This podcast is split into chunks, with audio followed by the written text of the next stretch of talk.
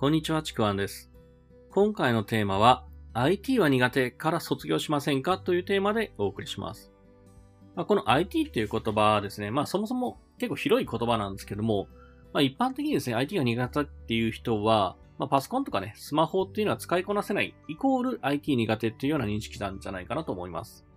まあ、この IT なんですけども、すごく得意になる必要っていうのを、そこまではないんですけれども、ただですね、いつまでも苦手で避けているのは、すごいね、もったいないなと感じているのと、こっから先の IT 格差、これがどんどんどんどん広がっていくなという感じてます。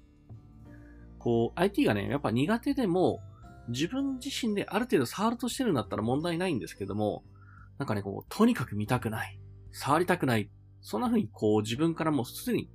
すでにこう、遠ざけてっていう人は、ちょっとこれからやばいかも、という認識を持った方がいいんじゃないかなと思います。まあ、少し前まではね、僕もですね、まあすごい苦手だったら、苦手な人はもうそれに関わらなければいいし、まあね、最悪は、なんかこう、お金を使って人に任せるっていうこともできるだろうし、まあ誰もが絶対に必要ってわけじゃないっていうぐらいに思ってたんですけれども、まあ、最近ちょっと僕の意識も変わって、もう最低限の使いこなし、これはもう現代を生きていく上で、もう誰しもね、必須科目だっていうのを感じてます。まあ、そういうふうに感じたのも、まあ、昨年から始まったね、あの、コロナ。コロナのね、経済対策として結構たくさんの支援金が国から支給されたと思うんですよね。これまあ一般的にもこう、なんでしょう、個人事業主向けにもね、100万とかそういうのも出たと思うんですよね。で、その支援金の申請、まあたくさんあるんですけども、その申請で中でも、例えばね、Excel を使えることはもう無条件で必須になったりするんですよね。またはこう、ウェブで入力することもあるんですけども、結構見てると、これ全く知らない人には難しいな、使えないんじゃないかなっていう、もう最低限は使いこなせないと、申請さえもできない状態っていうのが結構あるんですよ。で、今でもあるんですよね。で、もちろん、その申請自体を人に頼むことはできるんですよね。まあ、たくさんの人が頼んでたと思うんですよ。で、まあ、大体税理、担当の税理士さんに会社とかね、頼むことあると思うんですけども、僕の担当の税理士さんとかは、もうその依頼で、もう業務がパンパンの状態だったんですよね。こう申請したい人はもう待ち行列の状態だったんですね。ちなみに僕の方にはね、ちくわさんわかるから大丈夫ですねってもうポンポンと放り出されましたけど、まあそれでいいんですけども、ほんとね、自分で申請できない人っていうのは、もうとにかく待つしかできなかったんですよ、その時って。で、人によっては、もうこの申請、支援金の申請、もう一刻も早く必要だけど、待つしかできないっていう状態だったのって、もうこれもう死活問題だったんですよね。そういう状況が実はあったんですよ、結構。で、そういう状況をね、見ながら、あの、まあ、これまでの日本って、まあ、国とか企業が、もう社会全体どちらかっていうと、IT が苦手な人の目線に合わせていろんなものを、まあ、仕組みを作っていたと思うんですよね。でも、ここから先、もしかしたらもうそんな余裕もなくなってくるんじゃないかなと思ってて、まあ、そんな余裕がなくなるというか、こう、IT 苦手な人の目線ではなくて、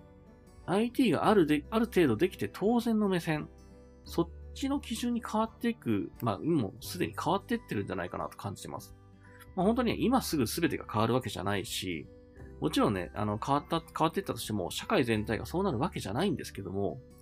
この比重っていうのが明らかに変わっていくはずなんですね。今までは IT が苦手な人の目線の比重がすごい高かったんですよ。でも、こっから先、そうじゃなくなる。変わっていく、反対になっていくと思うんですよね。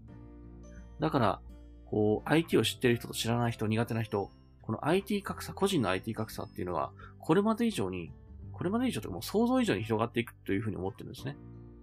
これ極端に言えば、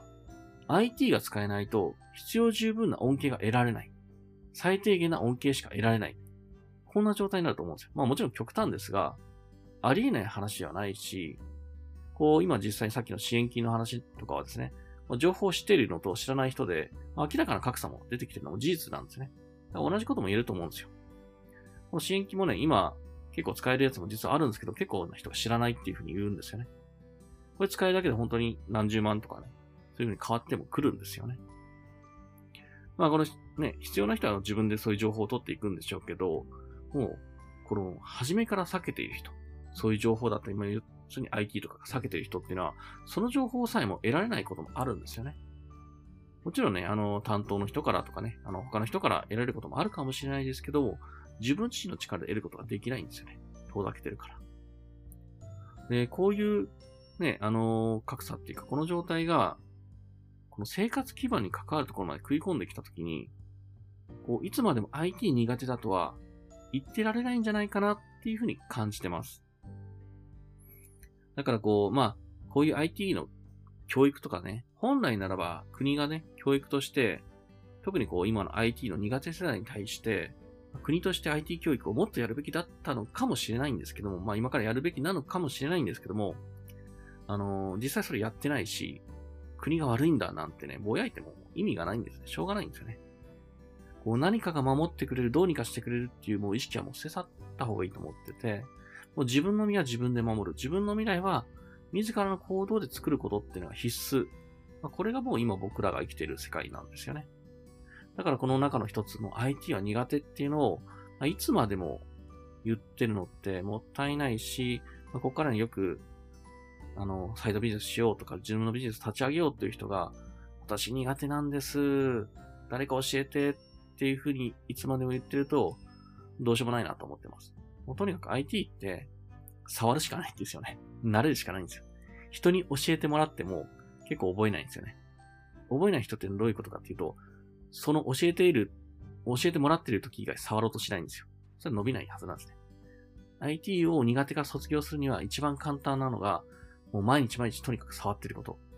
ボールは友達みたいな感じで、もう IT 友達ぐらいの感覚で、とにかく日常的にするもの、